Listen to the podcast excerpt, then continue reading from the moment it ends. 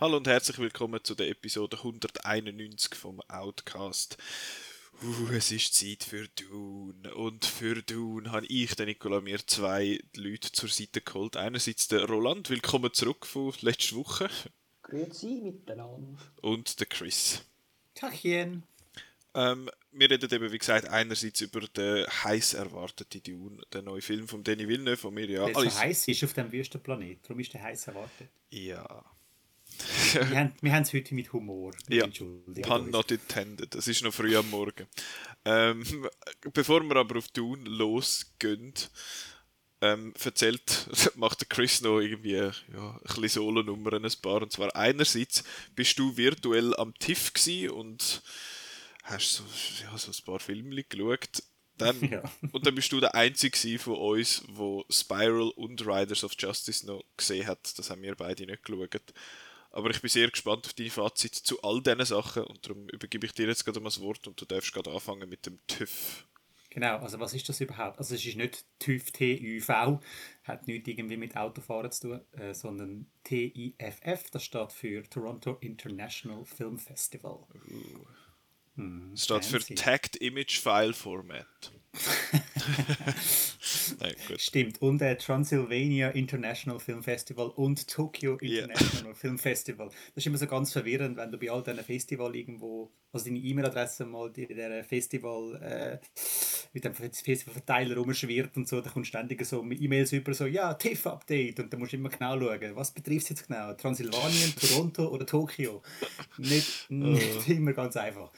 Aber ich bin virtuell, äh, wie du schon gesagt hast, am dem Festival von Toronto gsi. Sie haben das Jahr eine Hybrid-Version durchgeführt, nachdem es letztes Jahr hauptsächlich virtuell stattgefunden hat. Das Jahr in Toronto hat man können gehen.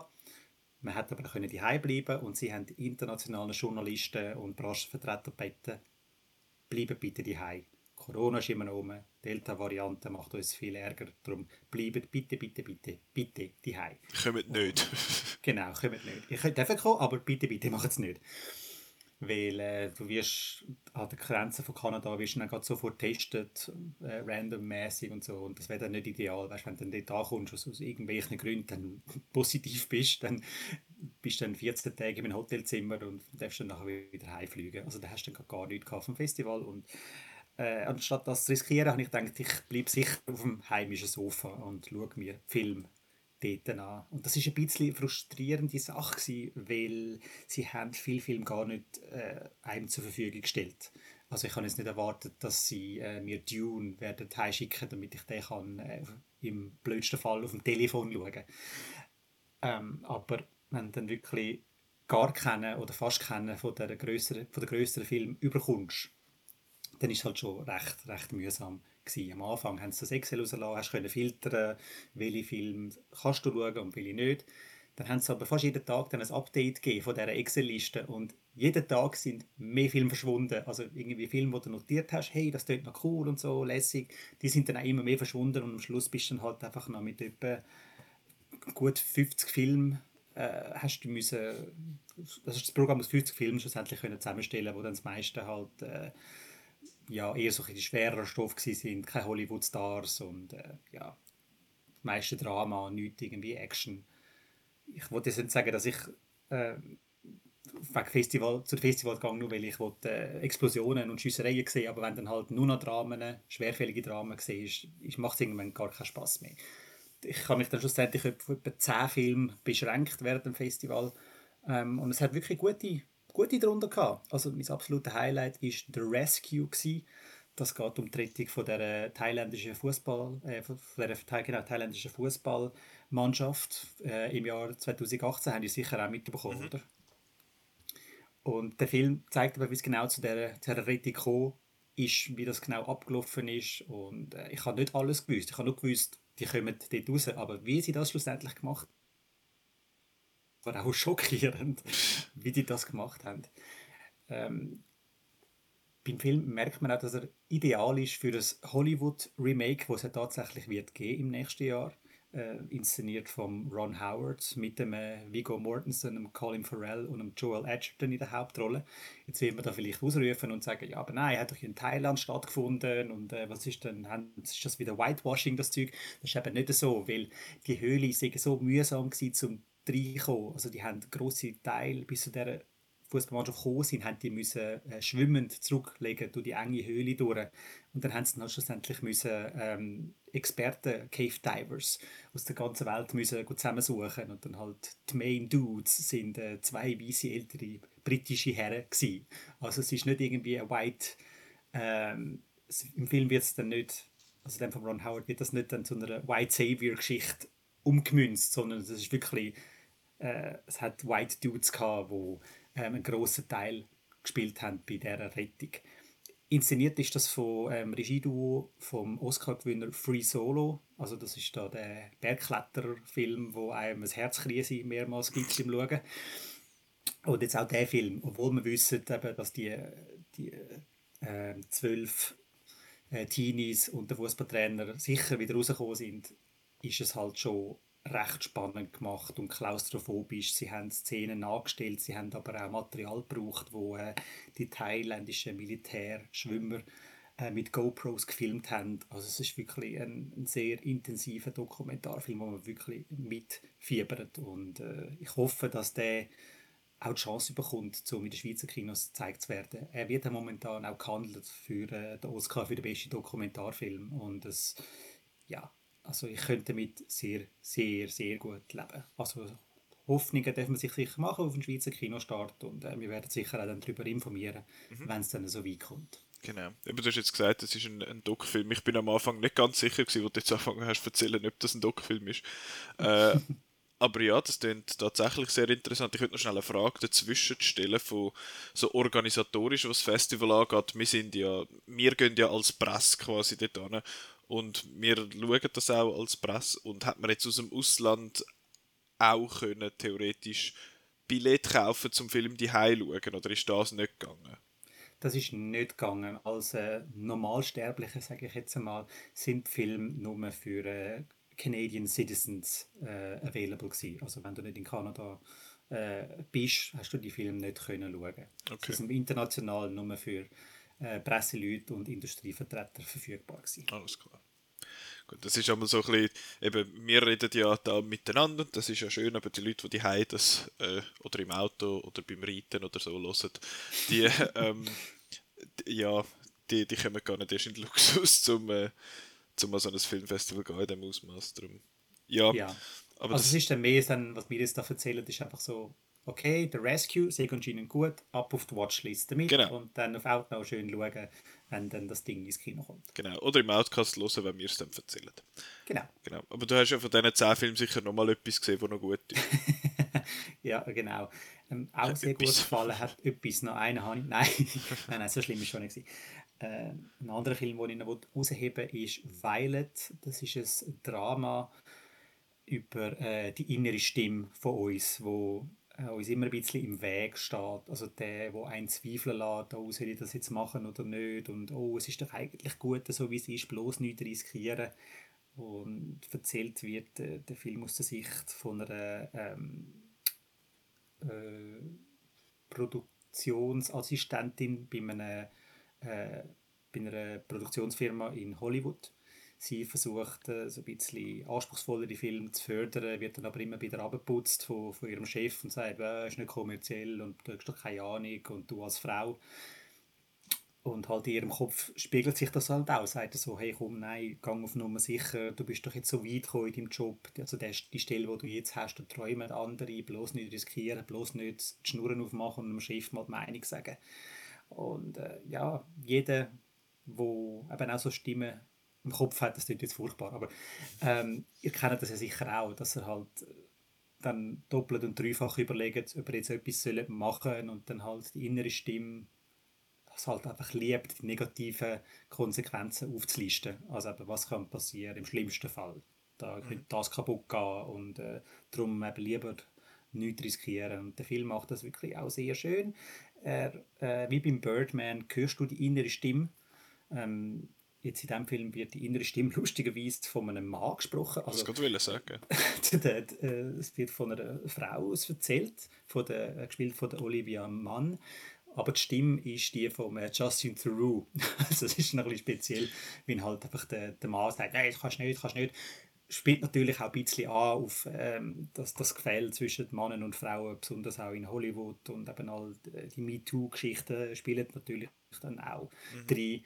Und zusätzlich eben neben dem, was sie macht, wo du siehst, von dem, was du hörst von dieser inneren Stimme, siehst du auch immer wieder in Schnürli-Schrift die Gefühlswelt von, von dieser Olivia Mann. Also es ist dann wirklich so mit Schnürli-Schrift ausgeschrieben, so eben, ich weiß nicht, was ich soll machen und äh, wie bin ich noch mit die Situation hineingekommen. Also all das, das, das Zweifelnde, ähm, nachdem sie so abgeputzt worden ist von ihrer inneren Stimme. Okay. Also wer, wer eben auch so öfters mal zurückgehalten wird, aber von so einer inneren Stimme mal, wo einen zweifeln lässt, zum gewisse Sachen machen, die werden äh, sehr viel Wiedererkennungs ähm, in dem Film finden. Also es ist wirklich, äh, es macht sehr viel Spaß, den Film zu schauen und du bangst auch wirklich dann mit ihr mit, wenn sie dann irgendwie an einem Stoppschild steht und überlegt, soll ich jetzt da weiterfahren oder soll ich umkehren.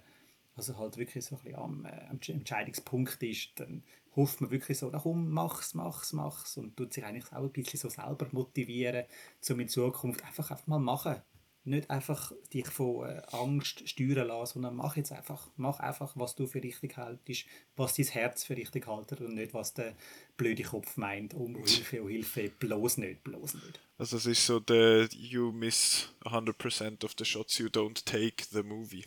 Genau, ja.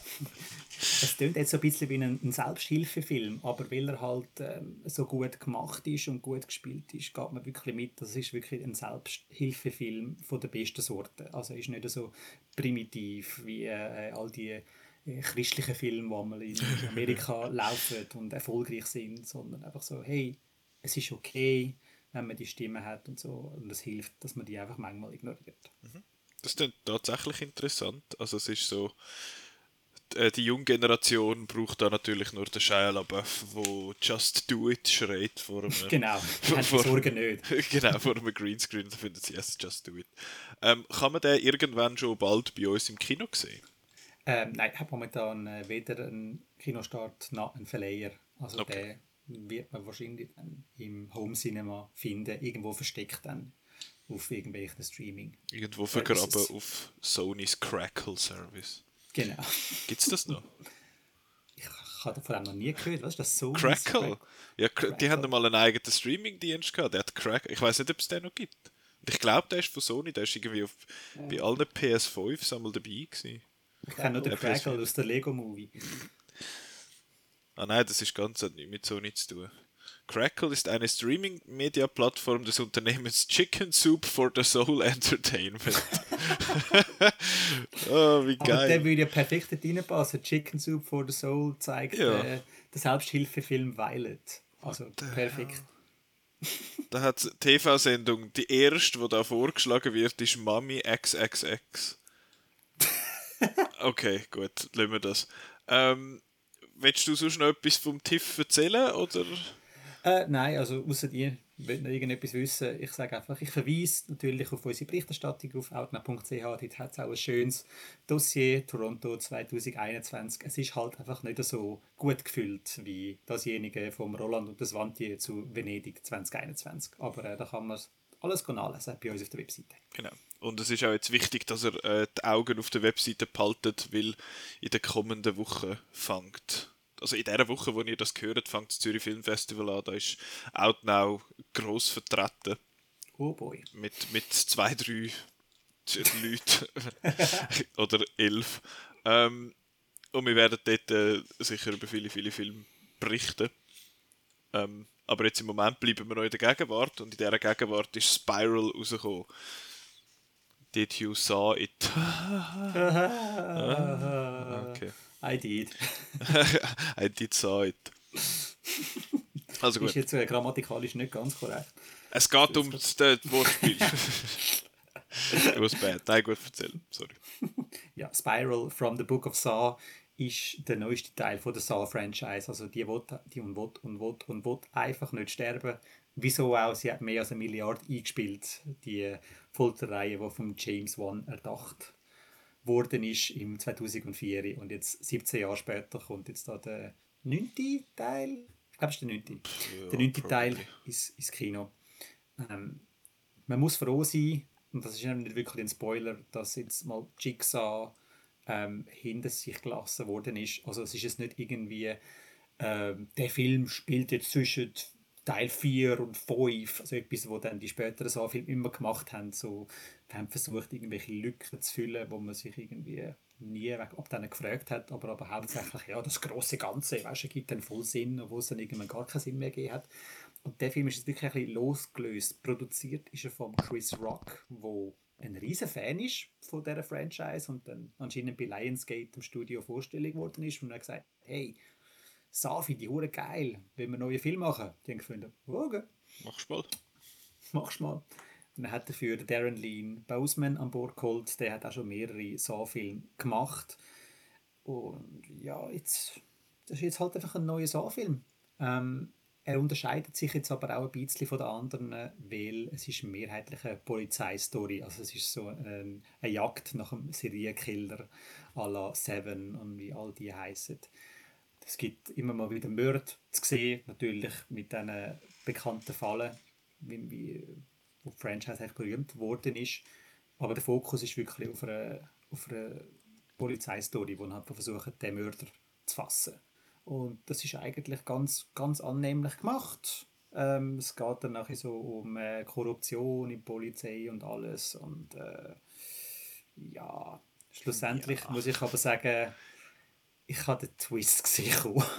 okay. Also irgendwie, wenn, wenn du schon nach 30 Minuten weißt, welches es der Mörder ist und es ist so obvious, wer er ist, ist der ganze Spaß weg. Und dann wartest du eigentlich nur auf die Auflösung. Also wer, wer das gesehen hat, der wird nicht Freude haben am Film. Und äh, ich kann mir jetzt auch nicht wirklich vorstellen, dass Saw-Fans viel während dem Film können abgewinnen Für das ist er dann, glaube ich, auch ein bisschen zu wenig brutal, obwohl du natürlich gewisse Fallen hast und wo, wo das Potenzial hat, dass die Leute werden wegschauen. Aber die werden sich, glaube ich, auch ein bisschen langweilen bei dieser Crime Story. Also für, für Leute, die gerne Thriller haben, jetzt nicht gerade Tatort, aber so das Seven-Zeugs und so, ähm, denen wird Spiral dann doch zu brutal sein und der Gorehound wird die Thriller-Story dann auch ein bisschen zu lahm sein. Okay. Also irgendwie wird dann niemand wirklich glücklich damit. Ich muss aber auch sagen, Schade. ich bin nicht der allergrößte Saw-Fan. Ich finde, Teil 1 bis 3 kann man schauen, die geben Sinn. Und dann nachher ist es einfach nur noch Blutwurst und Blutwurst und äh, wirklich nicht mehr gut. Er ist jetzt Spiral schon besser als die letzten, sagen wir, fünf, fünf Saw-Filme. Ja, immerhin. Immerhin. Also er ist in der, weil das jetzt ja Teil 9 ist, haben wir gesagt, ist er äh, im, äh, im Ober in der oberen Hälfte drin. Okay. Aber äh, ein guter Film, äh, nein, ist nicht. Nicht so. Also gut. Ich habe vorher bei Letterboxd schnell Spiral eingegeben. Und weil der Film natürlich offiziell Spiral from the Book of Saw heißt, kommt der nicht gerade zuoberst. Und als zweitoberst kommt äh, die japanische Manga-Verfilmung namens Spiral oder auf dem Original Uzumaki. Und die habe ich auf der Watchlist. Und ich würde lieber den sehen.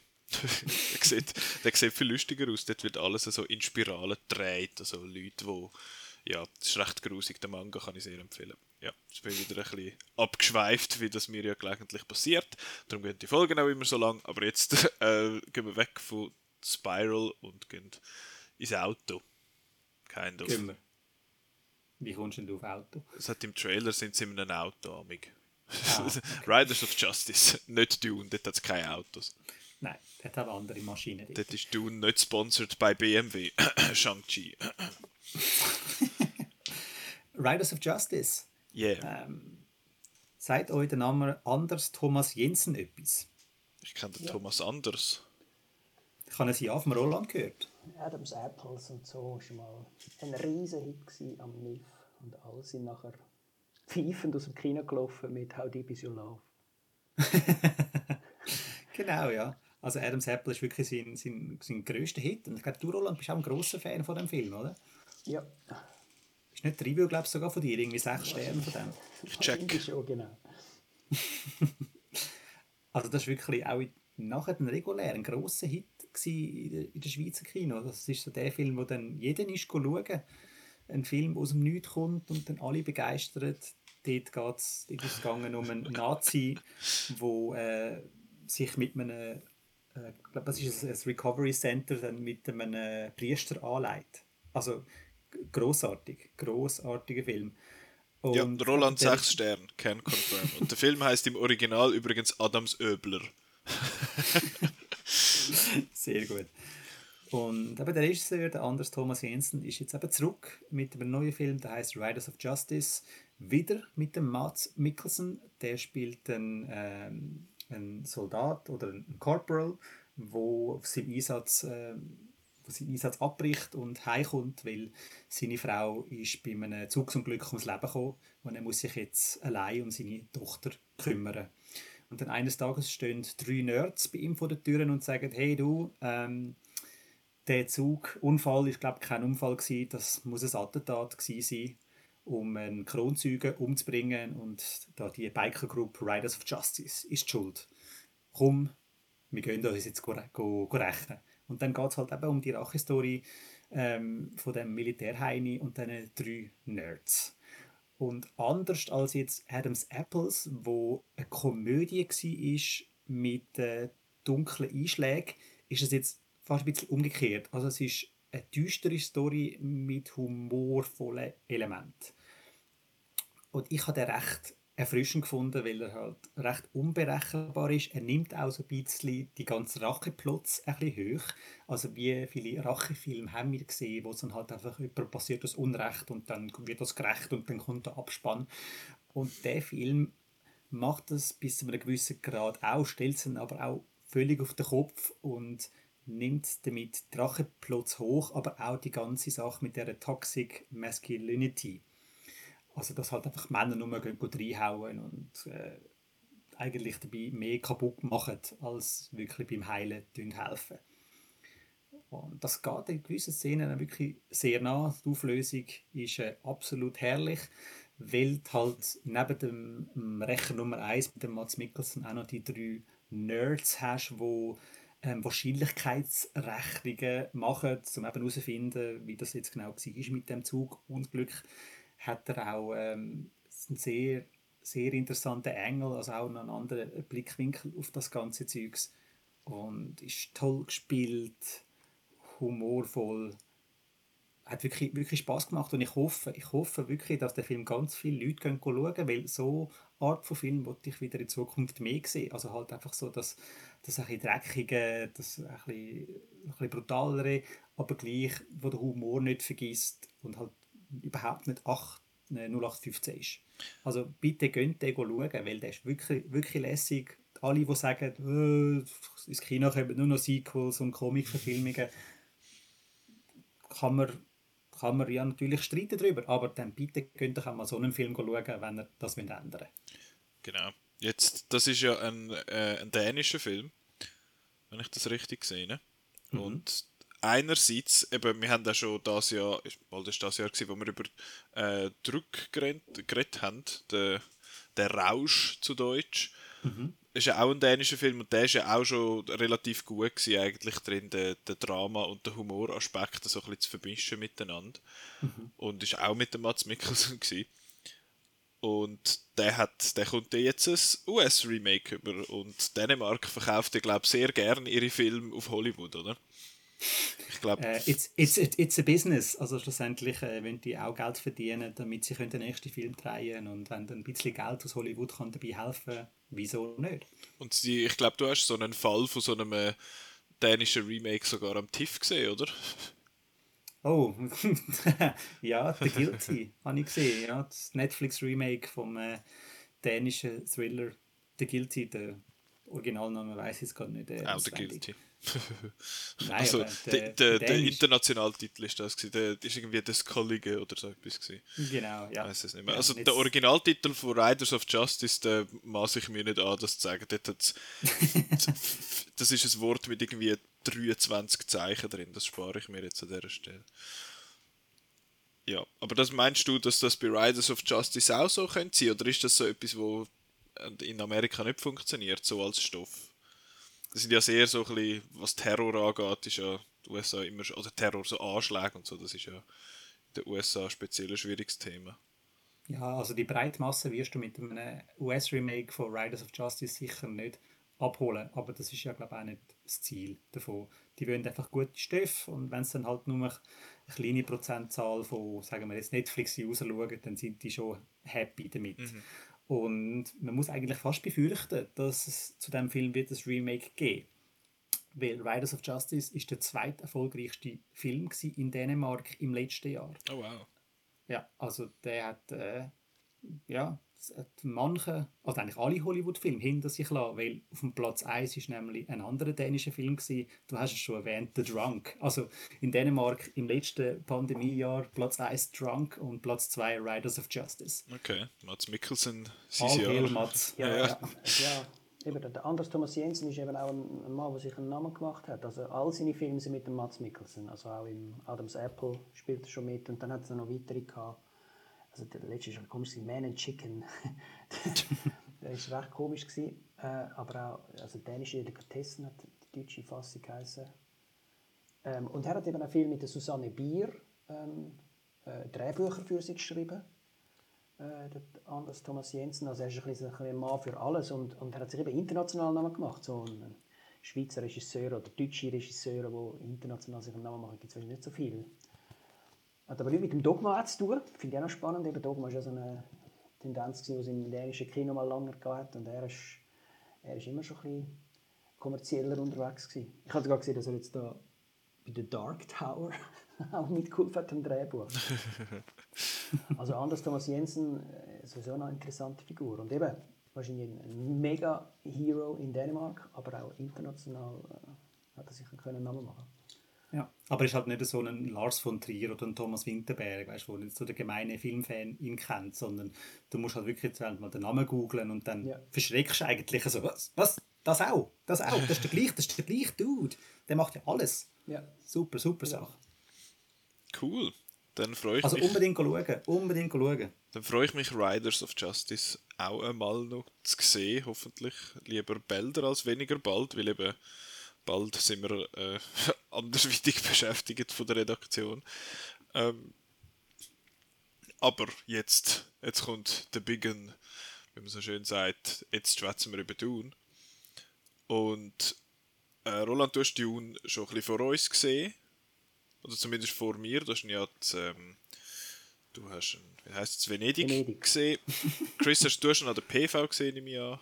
Oder bist du? PV und im IMAX. Und im ich habe ihn IMAX. schon zweimal gesehen. Okay.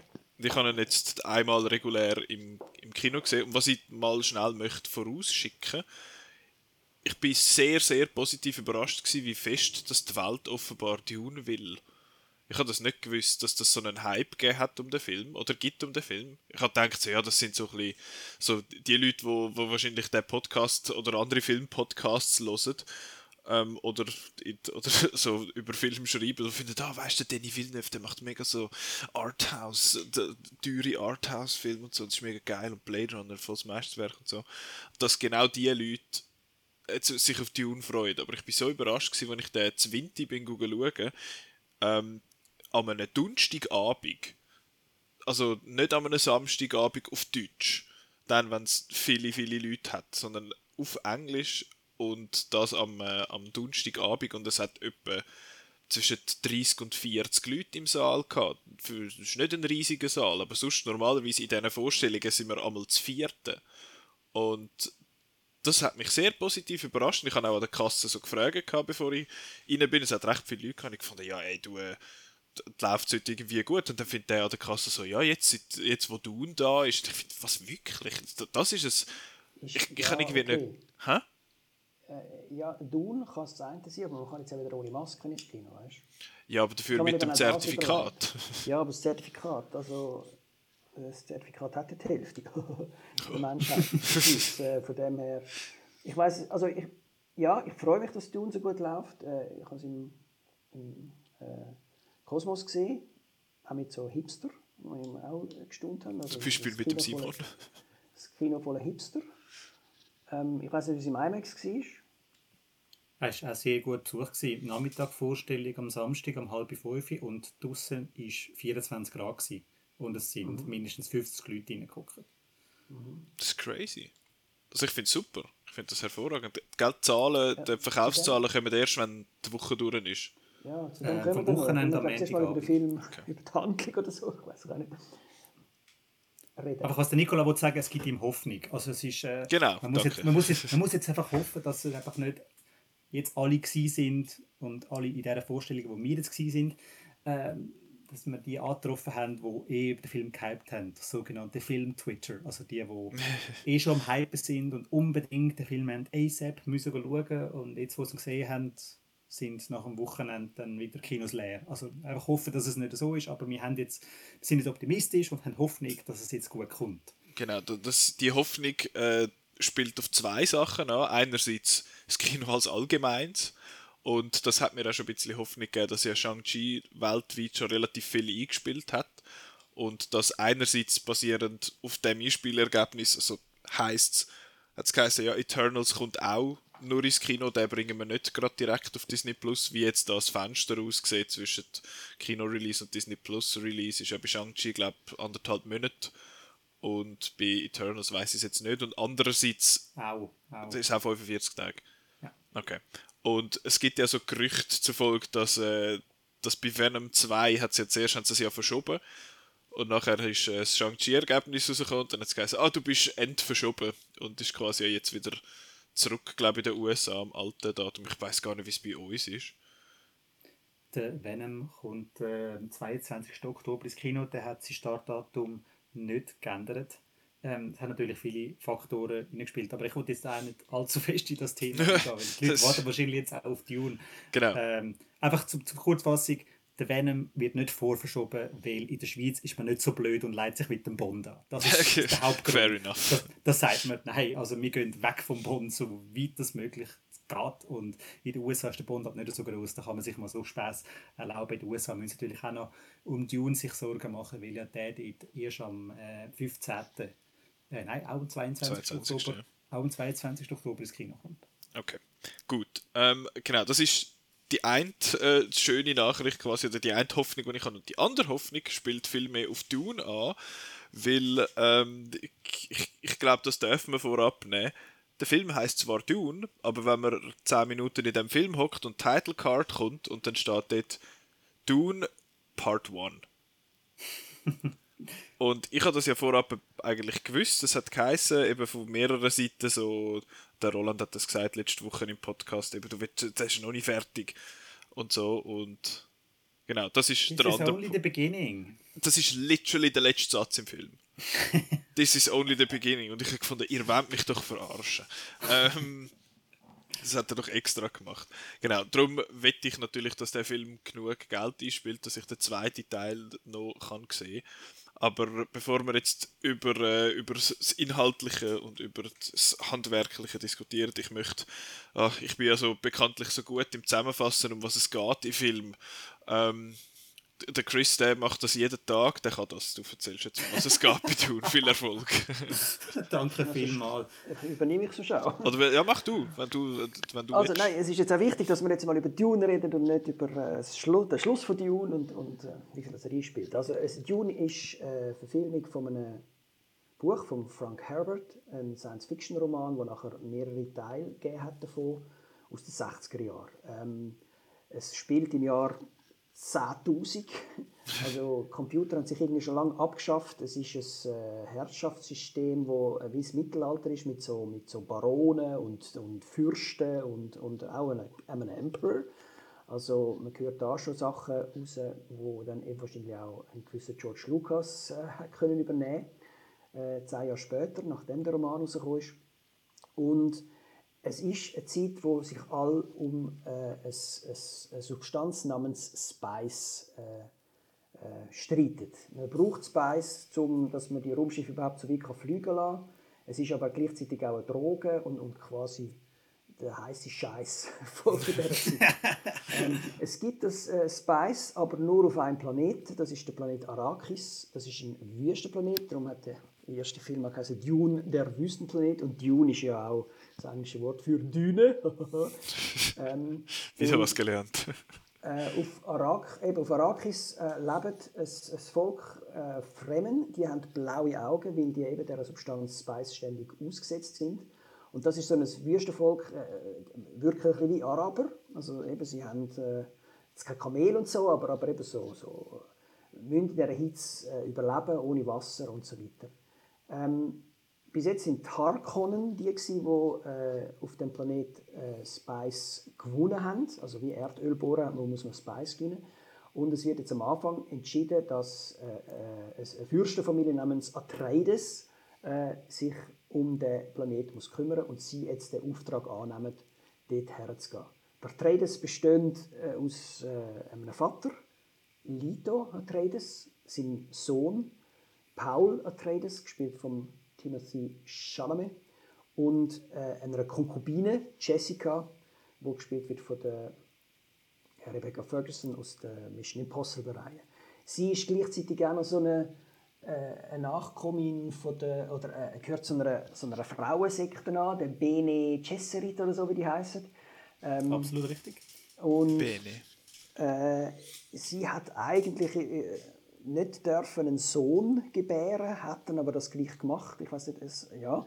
Äh, und ja, und Bene Gesserit sind ein bisschen hässig auf den, weil es könnte sein, dass der Paul jetzt eben der One ist, wo viel darauf wartet. Ja, und so gehen die Atreides auf den, auf den Planet her und haben ein bisschen Schiss. Äh, was machen wir dort? Äh, funktioniert das gut? Haben wir das im Griff? Und was sind die bösen Fremen und so? Und der, der Paul ist eigentlich ständig, Paul Atreides, äh, ist in, in, Ausbildung, also der, der, das eben ist ein Fürstensohn, der wird einmal König und so, und der muss also ausgebildet werden in Schwertkampf, aber auch sonstige Sachen.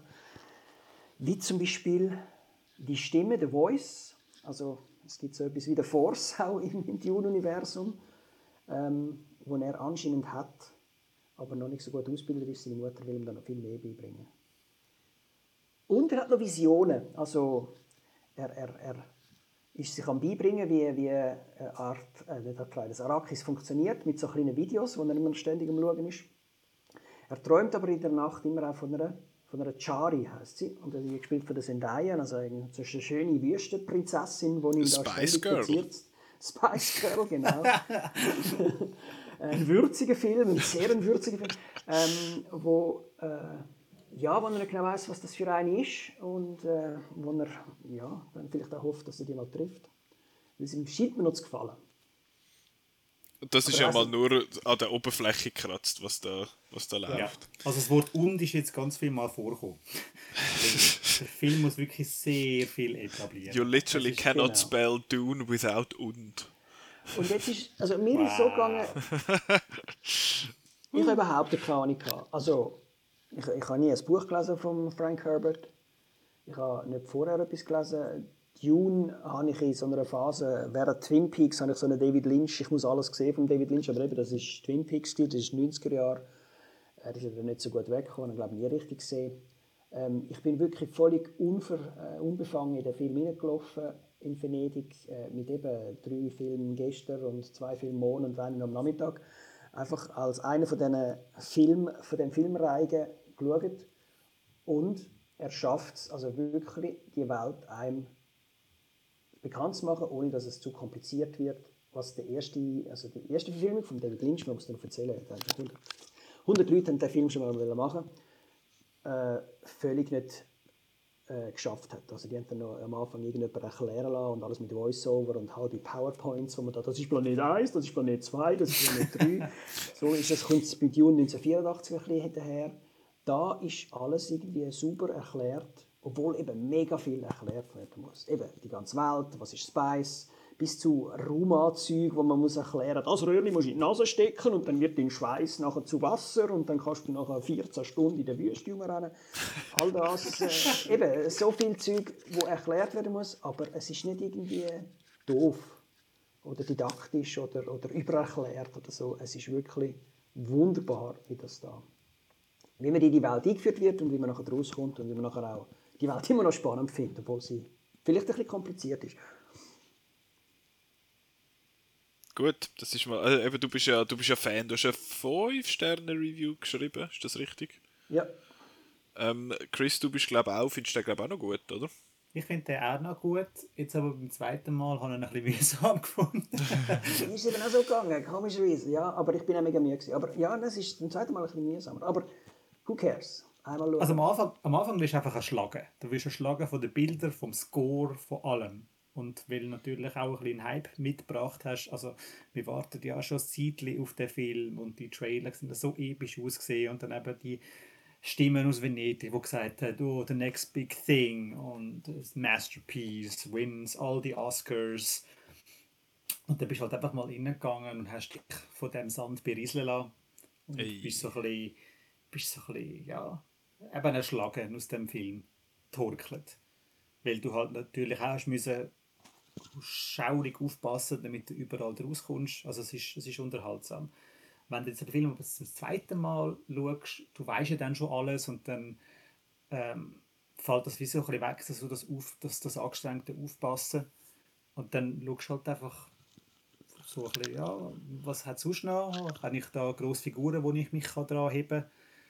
Und das, das funktioniert dann wieder nicht mehr so gut, also meiner Meinung nach. Weil der, unser Hero, du lernst eigentlich nicht viel über ihn. Er ist auch ein bisschen blass, finde ich. Und schlussendlich erklärt er dann irgendwie schon genug, aber dann auch irgendwie gibt es mega viele mysteriöse Sachen, die dann erst bei einem zweiten Teil dann Sinn machen. Also abschließend ähm, Urteil zu fällen über den Film fällt furchtbar schwer, weil es ist ja nur die Hälfte der Geschichte. Das heißt, wenn jetzt der zweite Teil hoffentlich kommt, könnte es dann der erste dann schon noch ein bisschen, noch ein bisschen aufwerten. Viele haben äh, den Film mit Fellowship of the Ring verglichen, am ersten Lord of the Rings Film.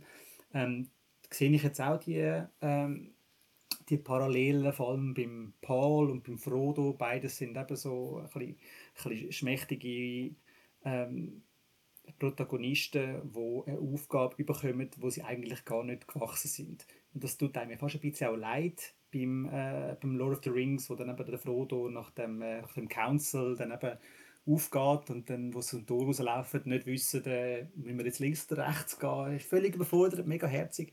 Und so habe ich zwischendurch eigentlich mit dem, mit dem Paul gefühlt, eben, was der da alles erbt. Also halt nicht nur ähm, das Erbe von seinem Vater, sondern halt einfach auch das, äh, das The One-Zeugs. Also er ist eigentlich Jesus äh, von dieser Welt sollte werden. Wie soll da ein, so ein kleiner Bursch damit zurechtkommen? Und auf dieser Ebene funktioniert es dann halt aber schon, obwohl der Timothy Chalamet für mich ein bisschen blass geblieben ist.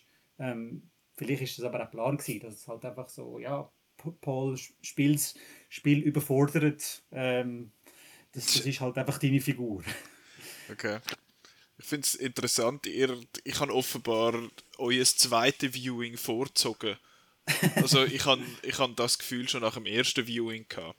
Ich habe ihn erst einmal gesehen bis jetzt und ich finde eben, es ist nicht ein Charakterfilm, es ist ein Weltfilm. Es ist einfach, da wird einfach zweieinhalb Stunden lang wird eine Welt eingeführt. Mhm. Es hat keine Characters. Oder fast keine. Du hast zwar schon Leute, die dort drin mitmachen. Äh, es ist nicht einfach ein äh, zweieinhalbstündiges äh, David Attenborough äh, Doku-Film über, über Arrakis und die Welt und so. Aber ich finde, es hat kaum Figuren, wo man sich kann dran oder will dran heben. Ich finde, es hat ein paar Szenen im Film, wo eben der Paul, ähm, Timothy Chalamet sind Paul ein bisschen aus sich rauskommt und das ist halt, sind solche klischeemäßig die Szenen, wo er laut wird. Ähm, es hat eine Szene, wo er mit seiner Mutter im Zelt, in so einem Zelt hockt und das ist so eine von der wenigen wirklichen Charakterszenen, habe ich das Gefühl gehabt, wo, wo zwei Figuren miteinander interagieren, quasi auch die Story weitertreiben, aber effektiv quasi es hat Emotionen drin. Und ich finde, der Film ist sonst eher kalt, was die Emotionen angeht, ja, wo es auf einem Wüstenplanet spielt und jetzt ist es mega heiß. Aber es ist, er hat mich dort halt ein bisschen kalt gelassen und das finde ich mega schade, weil eben ich habe mich auch gefreut auf den Film, weil eben, ich finde, Danny Villeneuve macht tolle Filme und es hat auch lässig ausgesehen und alles. Aber irgendwie bin ich dann raus und habe gefunden, mal, ich finde die Welt interessant es fühlt sich auch wie eine richtige, plausible Welt an, obwohl ich es irgendwie lustig finde, dass äh, im Jahr 10.000 schaut man so YouTube-Tutorials und trinkt man Kaffee, also hat sich in den nächsten 8.000 Jahren irgendwie doch nicht so viel verändert, was, äh, was der Mensch angeht. Das ist, es ist dann aber ein bisschen so gewesen, dass ich eben, ich bin immer so ein dabei gewesen und fand, okay, es ist interessant, es ist interessant, aber vor allem die erste Hälfte ist so viel Exposition dass einfach, es wird ja teilweise einfach erklärt. Eben sagen jetzt das über Erklärvideos oder, oder jemand erklärt am Paul irgendetwas oder es ist ein Voiceover oder so. Es ist einfach erklären, erklären, erklären. Es ist wirklich wie ein bisschen ein Lexikon. Und das hat halt, der Film hat halt aber den Vorteil, dass er einerseits mit schönen Visuals untermalt ist. Es ist, es ist nicht so ich finde es eben cool, dass die Visuals nicht so greifbar sind. Es wirkt alles so ein mechanisch-metallisch und alles, aber es wirkt so otherworldly quasi. Es wirkt wirklich so, so ein komisch und das finde ich eben eigentlich recht schön. Ähm, es fühlt sich aber trotzdem dann echt an und ich finde halt einfach die Outfits mega geil von diesen Leuten, obwohl äh, der Paul hat am Anfang so eine, so, so eine komische Flight Attendant Uniform an, wo ich so ein bisschen halbe Les finde, aber der ganze Wüstenanzug und so, das wirkt alles, das finde ich dann eben wiederum mega cool, dass es einfach cooles Worldbuilding hat mit einer lässigen Lore und alles. Ich finde einfach im Moment, jetzt in dem ersten Teil, die Geschichte, die in dieser Welt erzählt wird, irgendwie noch ein bisschen langweilig. Nein, langweilig ist der falsche Begriff. Nein, es ist ja so ein bisschen... Es ist, ja nicht, es ist nicht langweilig. Nein, langweilig ist der falsche Begriff. Es ist einfach so ein bisschen ich weiß auch nicht, bis jetzt ist es einfach noch nicht viel Geschichte gewesen, finde ich, oder noch nicht viele Figuren. Und mir sind Figuren persönlich immer wichtiger als die Geschichte, die sie erleben. Mhm. Und jetzt hat es da einfach wenig Figuren, die ich wirklich mitgefiebert habe. Ich finde den Paul ein bisschen unsympathisch und, und ein bisschen blass. Und sonst die Figuren um ihn herum sind zwar nett, aber kommen halt nicht so oft vor im Film, weil es halt einfach relativ viel sind.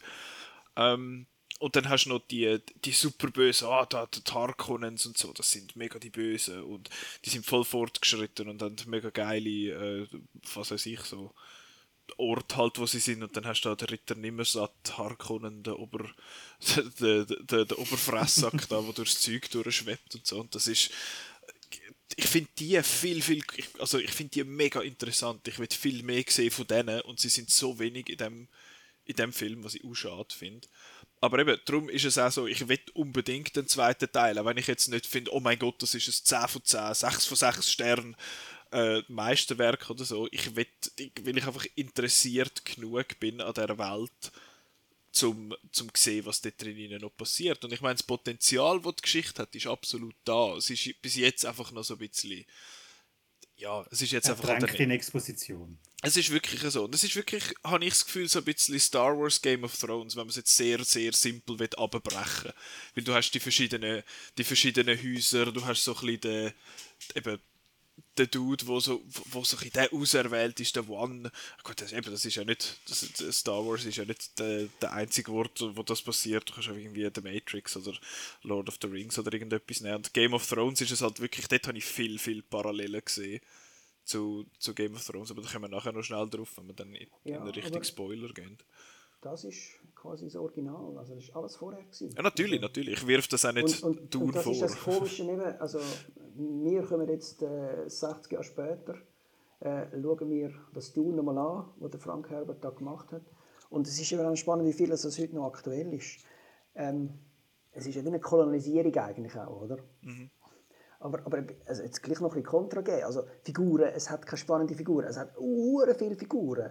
Und darum sind da so viele Stars dabei. Also ich habe das Gefühl, Kinos sind jetzt also voll, nicht wegen Denis Villeneuve. Ich weiß nicht, wie viele Leute das Denis Villeneuve mit Namen kennen, aber es ist halt Josh Brolin, Oscar Isaac, Zendaya, auch der Timothée Chalamet. Wir sind jetzt halt Bübels und finden das ein doof, aber ich finde das ein, schon ein, ein cooler Sieg auf eine Art. Ich, ich habe zu wenig auf dem Schirm gehabt, aber das ist jetzt irgendwie bei der Insta Generation ist jetzt, glaube schon der, der coole Bub oder, oder He's the one. Boy. He's the one. Cooler Bub, der ist irgendwie 25 oder so. Das ist kein Ja, ja, Bub. ich Ich weiss, glaube für euch. ja, aber-. Also, ich, ich hätte auch gerne mehr Zendaya gesehen und das hat mich am meisten genervt, dass Zendaya nur ein bisschen rumgeistert und, und äh, zwar das erste Wort im Film darf sagen, aber, aber nachher eigentlich nur noch äh, nicht vorkommt, bis am Schluss. Aber das letzte passiert ja mit allen nicht sagen. Ja, aber sie sind nicht, also es gibt sogar Figuren, die im zweiten Teil gar nicht mehr vorkommen Äh, Genau. Aber ähm, was die da machen, das Shakespeare-esque, ich darf jetzt keinen Namen nennen, sonst zu zu viel spoilern, aber ähm, das ganze, die ganze Verantwortung als Fürst und so weiter, äh, wie die einander anschreien und ja, auch der Stellan Skarsgård, also der, der, muss, der ist extra grusig, oder? Der erzählt geschrieben, genauso grusig, dass die Kamera nicht anfängt zu kotzen. und das ist im, im ersten Teil ist das noch viel schlimmer und dort hat es noch eine, eine gröbere ähm, Fehler drin, also Fehler drin gehabt. Also das ist einer von den mm, eine von den Szenen, wo am meisten Schwulenhass äh, irgendwie in sich gehabt hat äh, in, der, in der Filmgeschichte äh, im, im ersten Teil. Weil dort, Also, erster Teil meinst du mit dem David, also also David Teil, Lynch-Adaption? David Lynch Adaption. Weil dort gibt es eine Szene, wo, wo eben so eine Spitze ist auf den anderen und dabei umbringt und so. Und äh, das war zur Zeit, gewesen, eben 1984, AIDS war gerade das Thema gewesen, und hat dann auch so also Eiterböhlen im Gesicht und so weiter. Alles ein bisschen, haben wir dort ein bisschen äh, Zeug drin interpretiert, die man nicht wollte. Ähm, ja, und ich finde auch die Rebecca Ferguson gut, wie sie da, ja, ja ich finde ich find die Figuren mega cool. Also, verstehe mich nicht falsch, ich finde, die Figuren sind gut gespielt. Das ist nicht mein Problem. Ich finde auch, der Timothy Chalamet als Paul gut. Ich finde einfach den Paul als Figur irgendwie ein bisschen unsympathisch. Wie du sagst, es stimmt natürlich, dass er hure viel äh, Pressure jetzt hat, dass er das, ähm, also, dass er das wird müssen übernehmen und so Zeug. Ähm, das, da gebe ich dir absolut recht, aber ich finde eben, es hat, er leidet fast ein bisschen unter, unter so vielen Figuren. Aber ich würde jetzt sagen, ich will da schnell einen, einen, einen Schnitt machen im Sinne von, wir sind jetzt schon so weit drin, ich glaube, man hätte ein bisschen rausgehören was wir halten vom Film. Wir finden dann alle mindestens sehenswert und empfehlenswert. Also schauen sollen wir ihn absolut.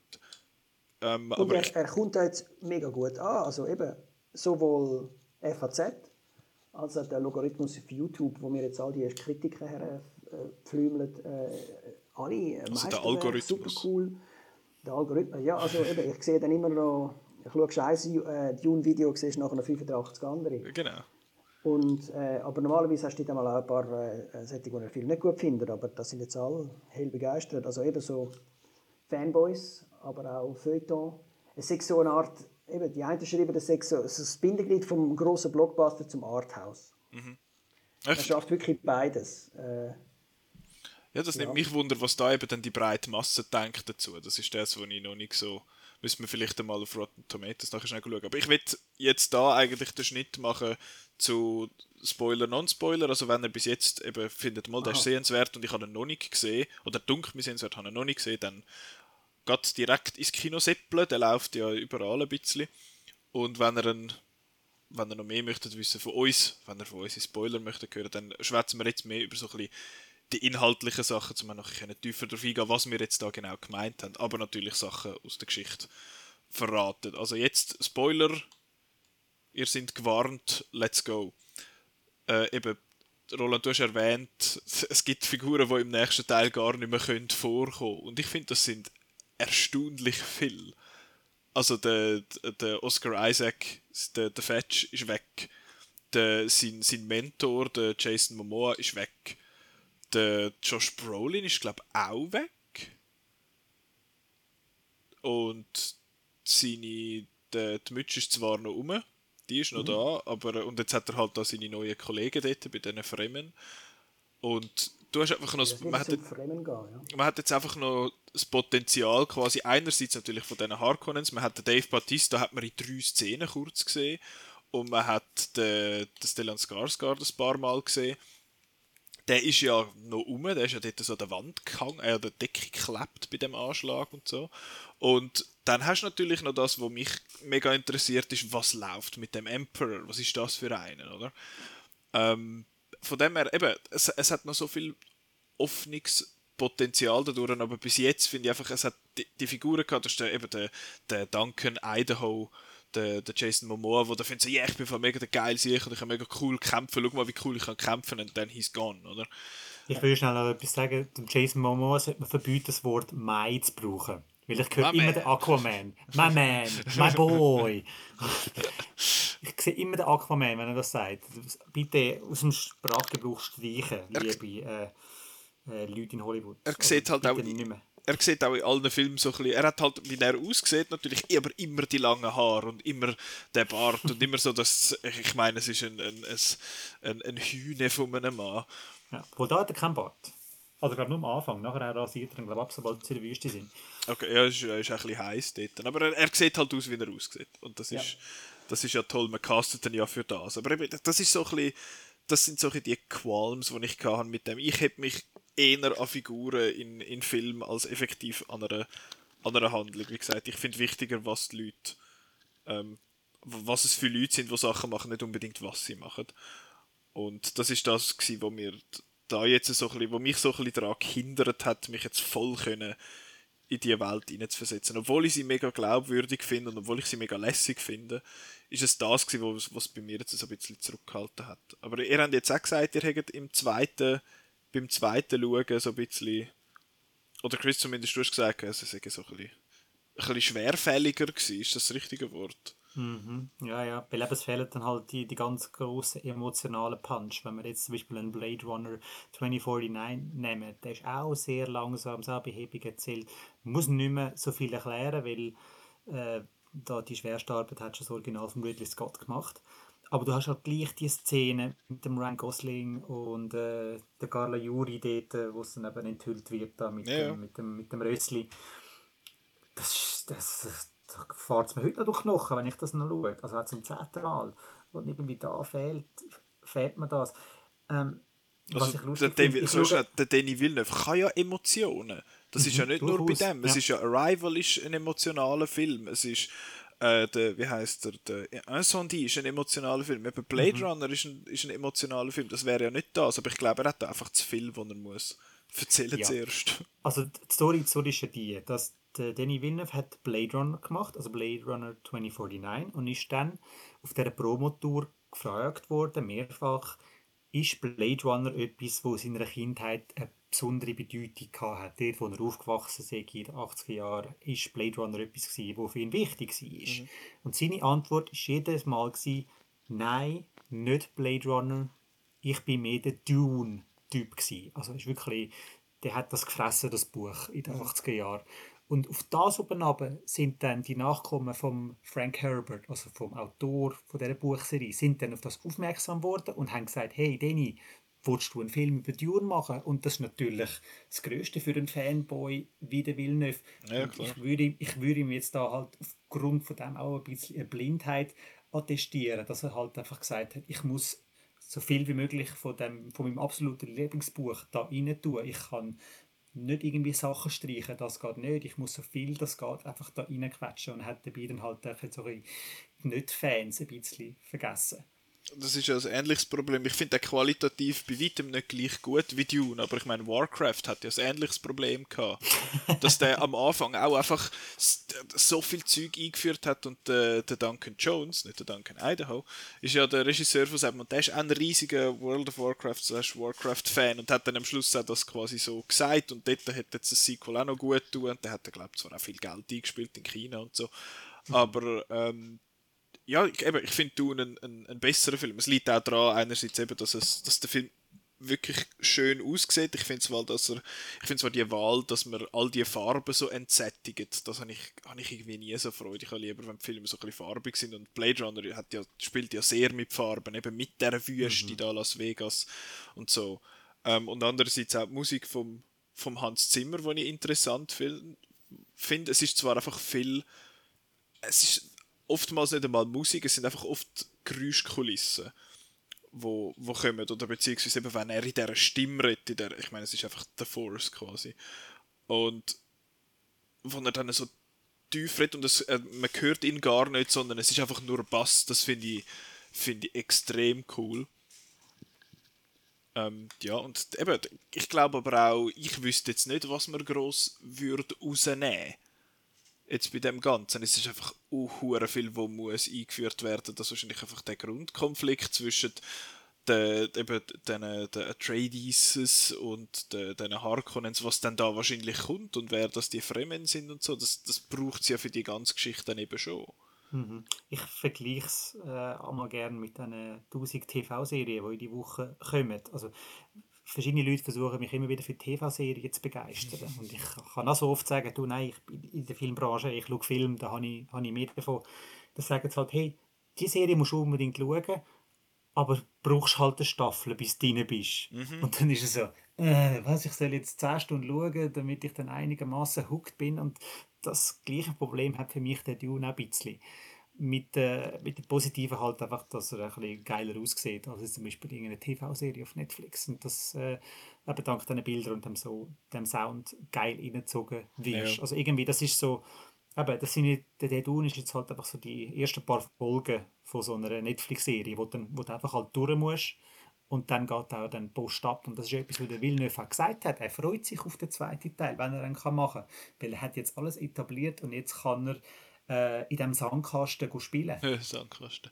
Ähm, ja, das ist, das ist das, was ich jetzt denke, wenn jetzt der zweite Film nicht würde gemacht werden, das wäre äh, äh, eine eine Cinematic, Cinematic Tragedy. Ein. Aber ja. Ja, aber ich fände es so spannend, wenn man jemanden dabei hätte, wo, wo Dune halt das Buch gelesen hat. Ich weiß nicht, ob Petra wäre wahrscheinlich Go-To-Girl für das, aber ich, ich weiß nicht, hat sie gefragt, ob sie Zeit hat oder, oder hat sie... Sie, hat, sie, sie hat keine Antwort gegeben, oder sie hat, glaube ich, nicht gesehen halt. Ja, okay, aber sie, sie hat das Original noch kennt. Dune ist wahrscheinlich auch sehr humorlos, könnte ich mir noch vorstellen. Also mhm. Also der, der, hat das ja wirklich ernst genommen und, und Gesellschaftskritik eben über Kolonialismus und, und die ersten Feministinnen und so weiter drin haben. Und da gibt es jetzt ja gleich, also es gibt Spurenelement von Humor. Und das sind genau die Figuren, die du vorher genannt hast, der Jason Momoa, der am, am, am Timothy Chalamet sagt, oh, du bist aber, du hast schon rechte Muskeln bekommen und so, ha, ha, ha. Oder äh, der, der Josh Brolin, I am smiling. Oder, und, und das mit dem Speuzen und so. Ich weiß nicht, ob das im Buch vorkommt, das ist einer der einzigen Witz im Film. Mhm. Die Fremden, die speuzen einander vor die Füße. Und das ist natürlich aus unseren Augen eine riesige Beleidigung. Aber eben, sie geben Körperflüssigkeiten ab. Also das Heiligste, was sie eigentlich haben. Und äh, ich weiß nicht, ob das extra eingebaut wurde. Ich hoffe, dass das. Also,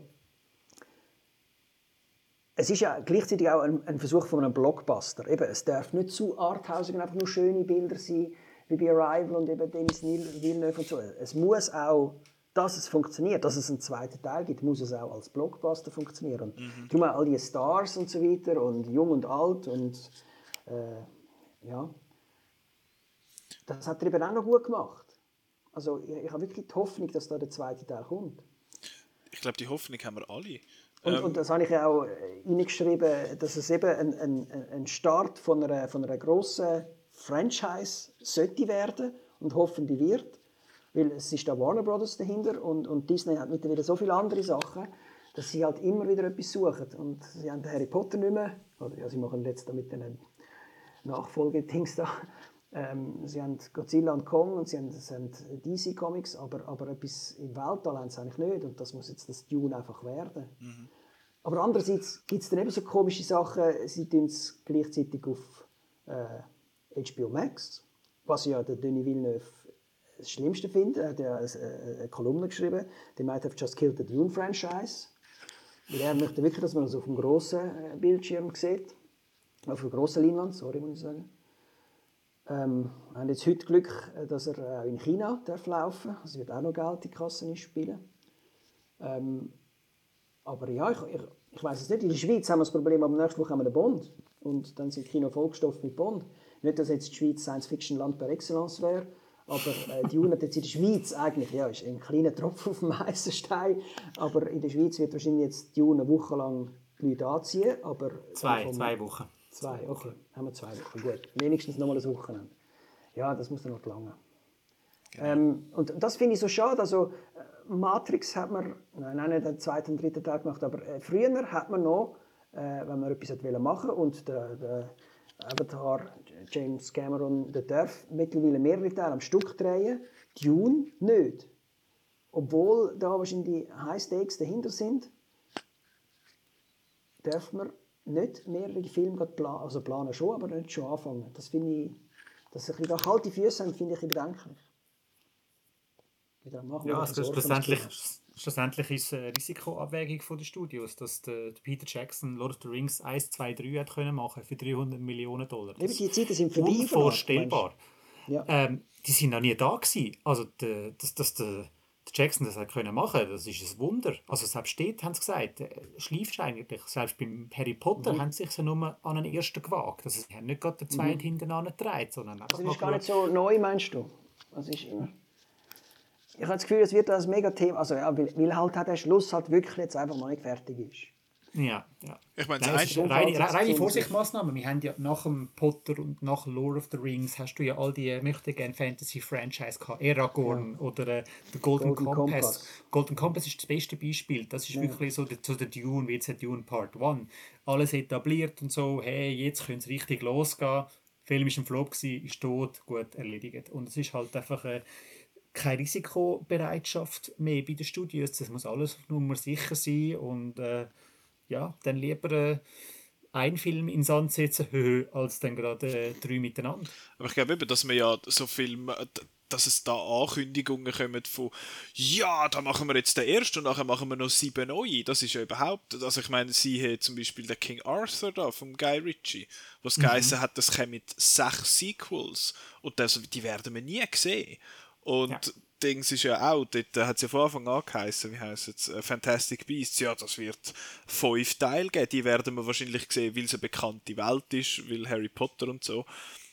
Und, das, und ich meine, das ganze DC-Universum und die ganze, die ganze Marvel oder halt einfach die Comic-Sachen, was heißt, ja, wir machen jetzt da der eine, wir haben aber schon sieben weitere geplant. Oder der, der Dings, Mortal Kombat ist jetzt auch so einer gewesen, wo einfach mal viel angerissen hat und viel aufgesetzt hat mit der Idee, dass es dann weitergeht, aber dass jetzt das bei Dune so noch nicht bewilligt irgendwie ist das, finde ich, dann doch auch ein bisschen seltsam. Ich weiß da schon, woher das, also ich verstehe da, glaube schon, woher das da der Roland kommt mit dem. Also der Gedanke ist ja auch, vom, ja, eigentlich jetzt vom Streaming her, dass ähm, du musst People hooken an irgendetwas. Mhm. Also irgendwie ja, eben eine neue Serie starten und das hat ja etwas, das ist etwas, was das Marvel Cinematic Universe perfekt äh, perfektioniert hat. Also dort hast du irgendwie das Gefühl, ja, ich muss immer noch den Neuesten schauen, also sonst bin ich nicht up to date und kann nicht mitreden. Und jeder versucht jetzt halt eben so ein, so ein Marvel-Ding aufzuziehen.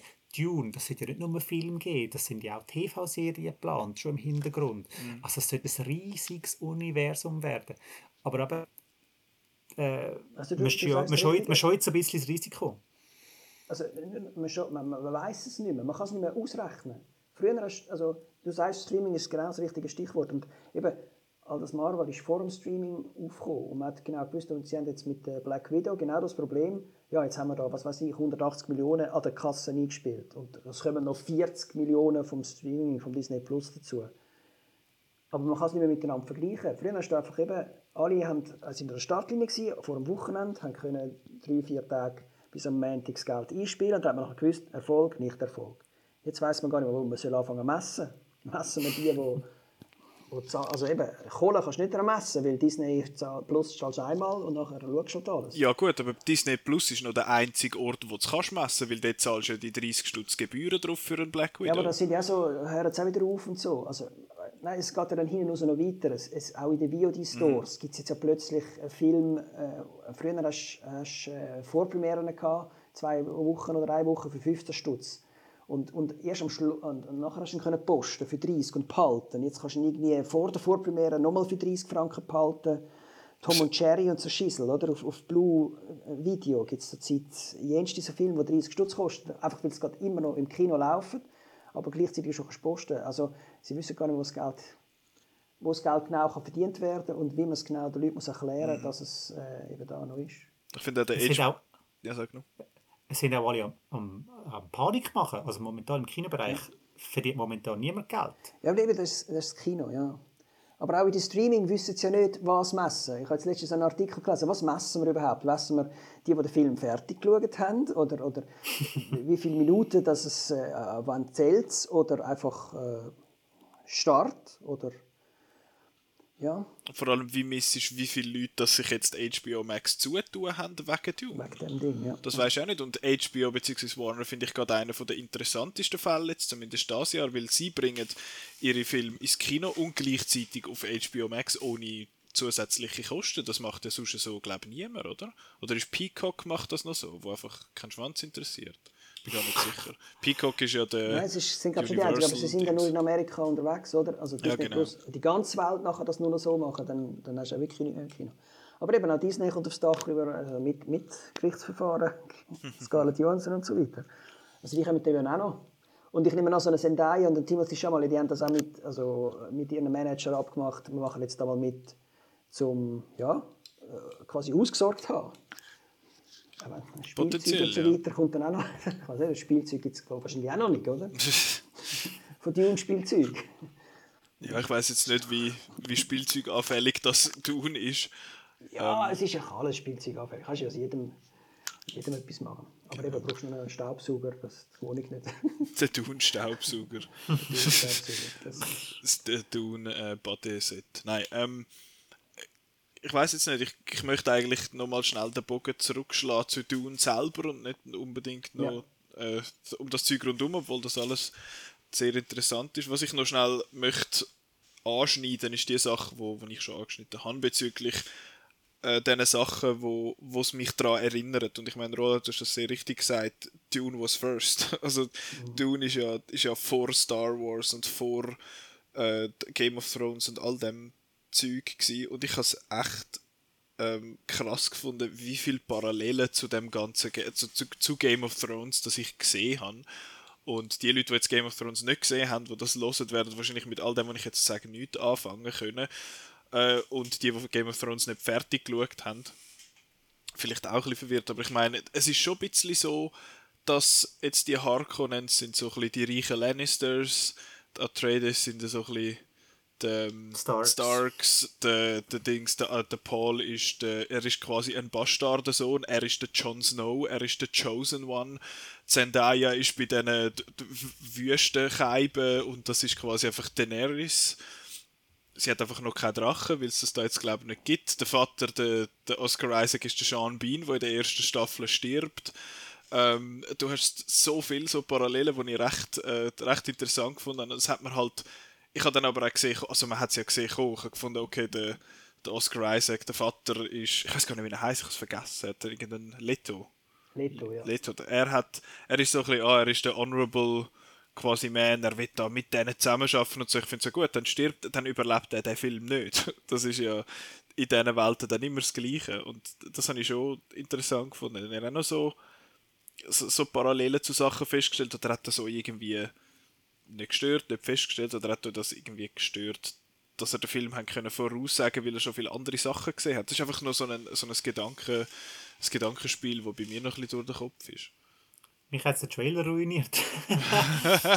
Weil der erste Trailer geht der Jason Momoa äh, zum äh, Thema Chalamet die Szene wieder zeigt, wenn er dann eben dort vor Knie geht und sagt My Lord Duke. Dann ist klar, okay gut, dann hat Oscar Isaac vorher gelupft. Von Ja, dem das ist her ein äh, anderes mehr Thema, ist ein der anderes Problem. als, äh, als ein Game of Thrones. Okay. Also ich spiele jetzt auch nicht spezifisch auf Game of Thrones, also es könnte ja auch andere, andere Sachen sein. Ich finde es auch nicht unbedingt ein negativer Punkt, weil ich meine, Game of Thrones habe ich ja bis lange Zeit sehr, sehr gut gefunden. Und das, obwohl ich sonst für Fantasy-Sachen überhaupt nicht zu haben bin.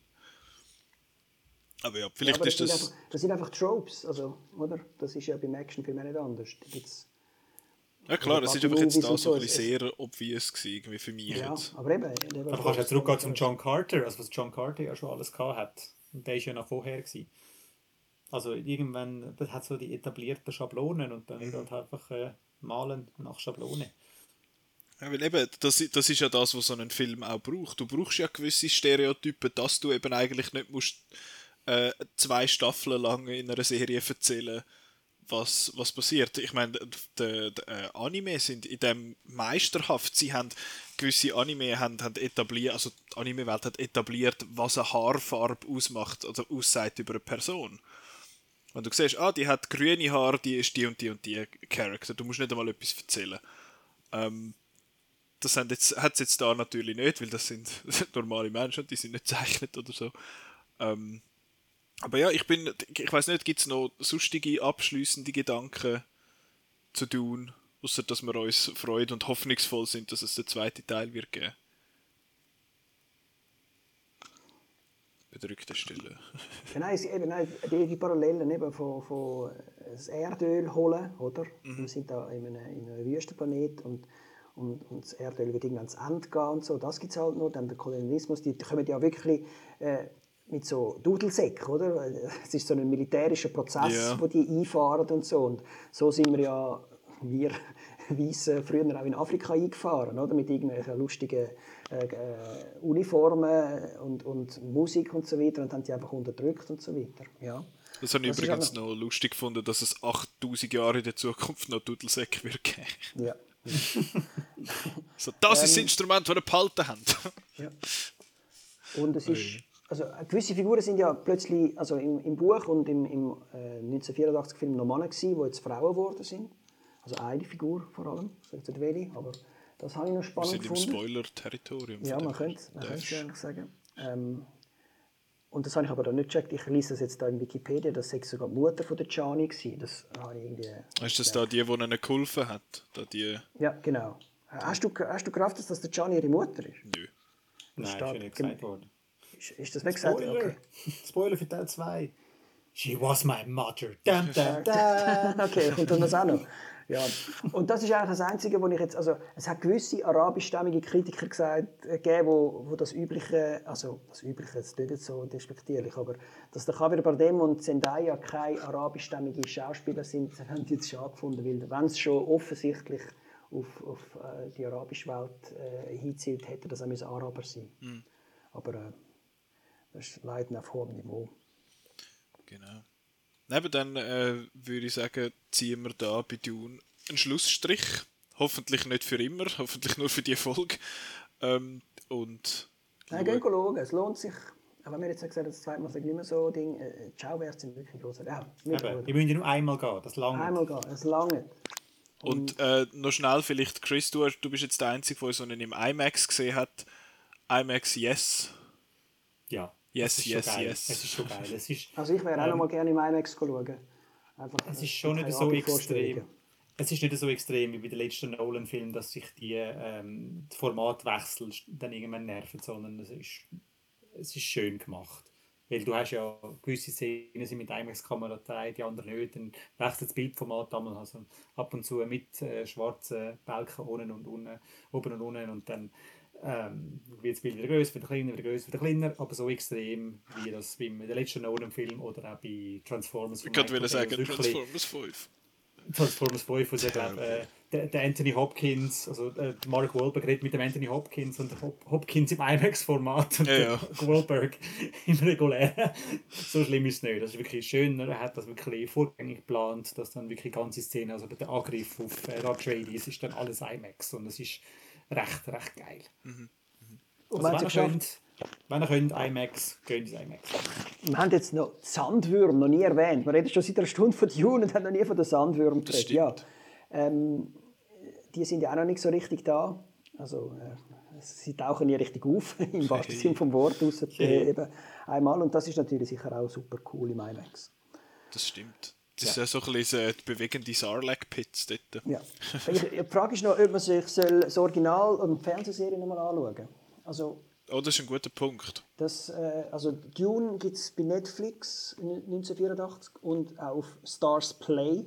Und Weil es bei Stars Play ist, kann man es auch bei Blue Max äh, quasi sofort schauen oder sonst mieten irgendwo.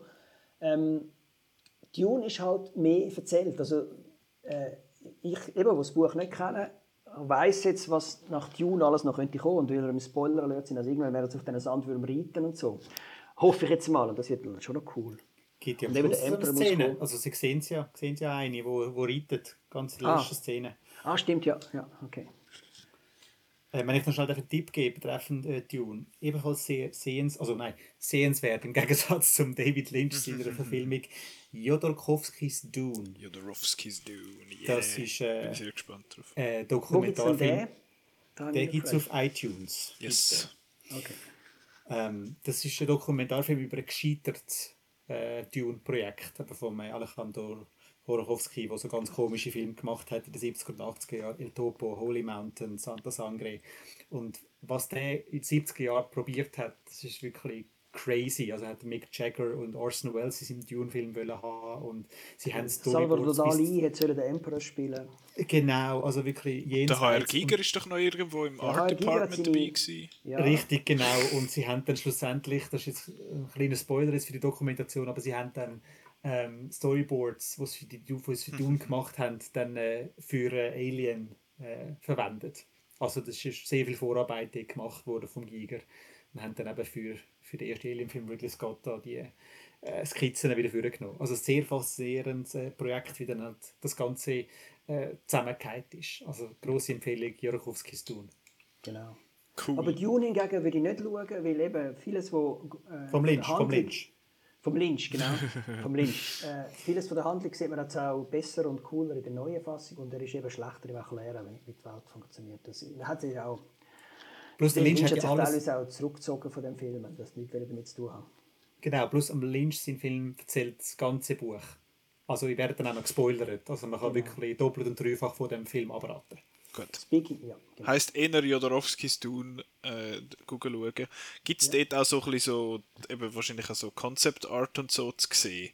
Yes. Ganz viel Schönes. Oh, also du als, äh, du als Fan des gezeichneten Bildes, du äh, ja. Ach. Ja, genau. Ich bin jetzt ich, kann, ich sehe nur, ich sehe nur quasi das, äh, das Poster von dem Film Jodorowskis Dune und ich will einfach ich, ich will einfach nur schon den Film sehen. Das sieht aus wie so ein seltsames Art Project, wo alle gefunden haben, what the hell, komm, das machen wir. Und außer dass sie es am Schluss nicht gemacht haben. Also gut, dann schauen wir den im nächsten Kinoabend. Ist gut. ist gut. Ich bin, ich, bin sehr interessiert. Aber Hast du den gesehen, Roland? Hast du den gesehen? Nein, ich habe gesehen, aber den nächsten Kinoabend haben wir das Programm schon, aber das hat ja, das muss ja das Podcast-Publikum nicht wissen. Too late. genau. Nein, dann ist gut. Dann äh, wisst ihr jetzt, was ihr solltet schauen. Ihr solltet Dune jetzt im Kino schauen, ihr solltet Jodorowskis Dune schauen, wo auch immer dass ihr den findet. Und ihr solltet David Lynch's Dune eher nicht schauen. Oder nachher. Oder nachher, genau. Also wenn der zweite Dune draußen ist und ihr nicht mehr könnt ah, gespoilt werden. so in 24, ja, nein gut. So, so pessimistisch wollen wir nicht sein. Aber jetzt äh, machen wir fertig und zwar schauen wir kurz in die Zukunft. Einerseits, diese Woche fängt das Zürich Film Festival an. Ihr könnt äh, ja, wir sind dort vertreten. Ihr könnt dort auch gehen, im Gegensatz zum TIFF. Wir müssen nicht irgendwelche spezielle Leute sein, quasi. Irgendwelche speziellen Pressepersonen, sondern könnt einfach Billett posten und dort einen neuen Film schauen. Es gibt auch auf Outnow schon ein paar äh, Listen mit Filmen, wo man findet, die haben wir schon gesehen, die sind mega geil und die Filme haben wir schon gesehen und ihr habt wahrscheinlich noch nie davon gehört und die sind mega geil wo ihr, könntet, wo ihr euch ein paar Empfehlungen könnt abholen könnt, weil es laufen schließlich doch auch, glaube ich, irgendwie 160 Filme oder so. Mhm, ja. Und da den Überblick zu behalten, ist dann irgendwie schwierig. Darum schaut auf outnow.ch, dort äh, steht, was, das wir, werden, äh, was das wir empfehlen. Das wird dann in zwei Wochen unser Thema sein. Dort, äh, ich kündige es jetzt einfach mal an, dass wir sagen, okay, dass wir es auch definitiv machen. Jetzt haben wir es nämlich gesagt. Wir werden mit den, unseren Freunden vom Maximum Cinema Podcast zusammenspannen und äh, mit ihnen zusammen äh, die ZFF-Folge machen. Wie das, das dann genau funktioniert, das, das werdet ihr dann noch hören. Und dort werden wir dann auch irgendwo irgendwie noch unsere Review zu No Time to Die reinbringen. Das wird also recht packt. Wie genau das wird funktionieren, das sehen wir dann. Wir wissen es nämlich auch noch nicht.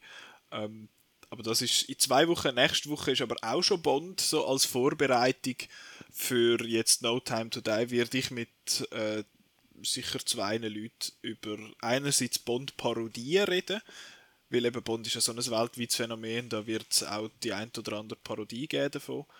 Da werden wir, wird das eine Thema sein und das andere Thema wird einfach Bond sein, wie das wir Bond sehen im Moment und wie das wir das Gefühl haben, dass der könnte funktionieren in, in Zukunft, weil eben das, das Bild von James Bond ist so ein bisschen eingerostet, so ein bisschen älterlich und nicht mehr so sehr 2021.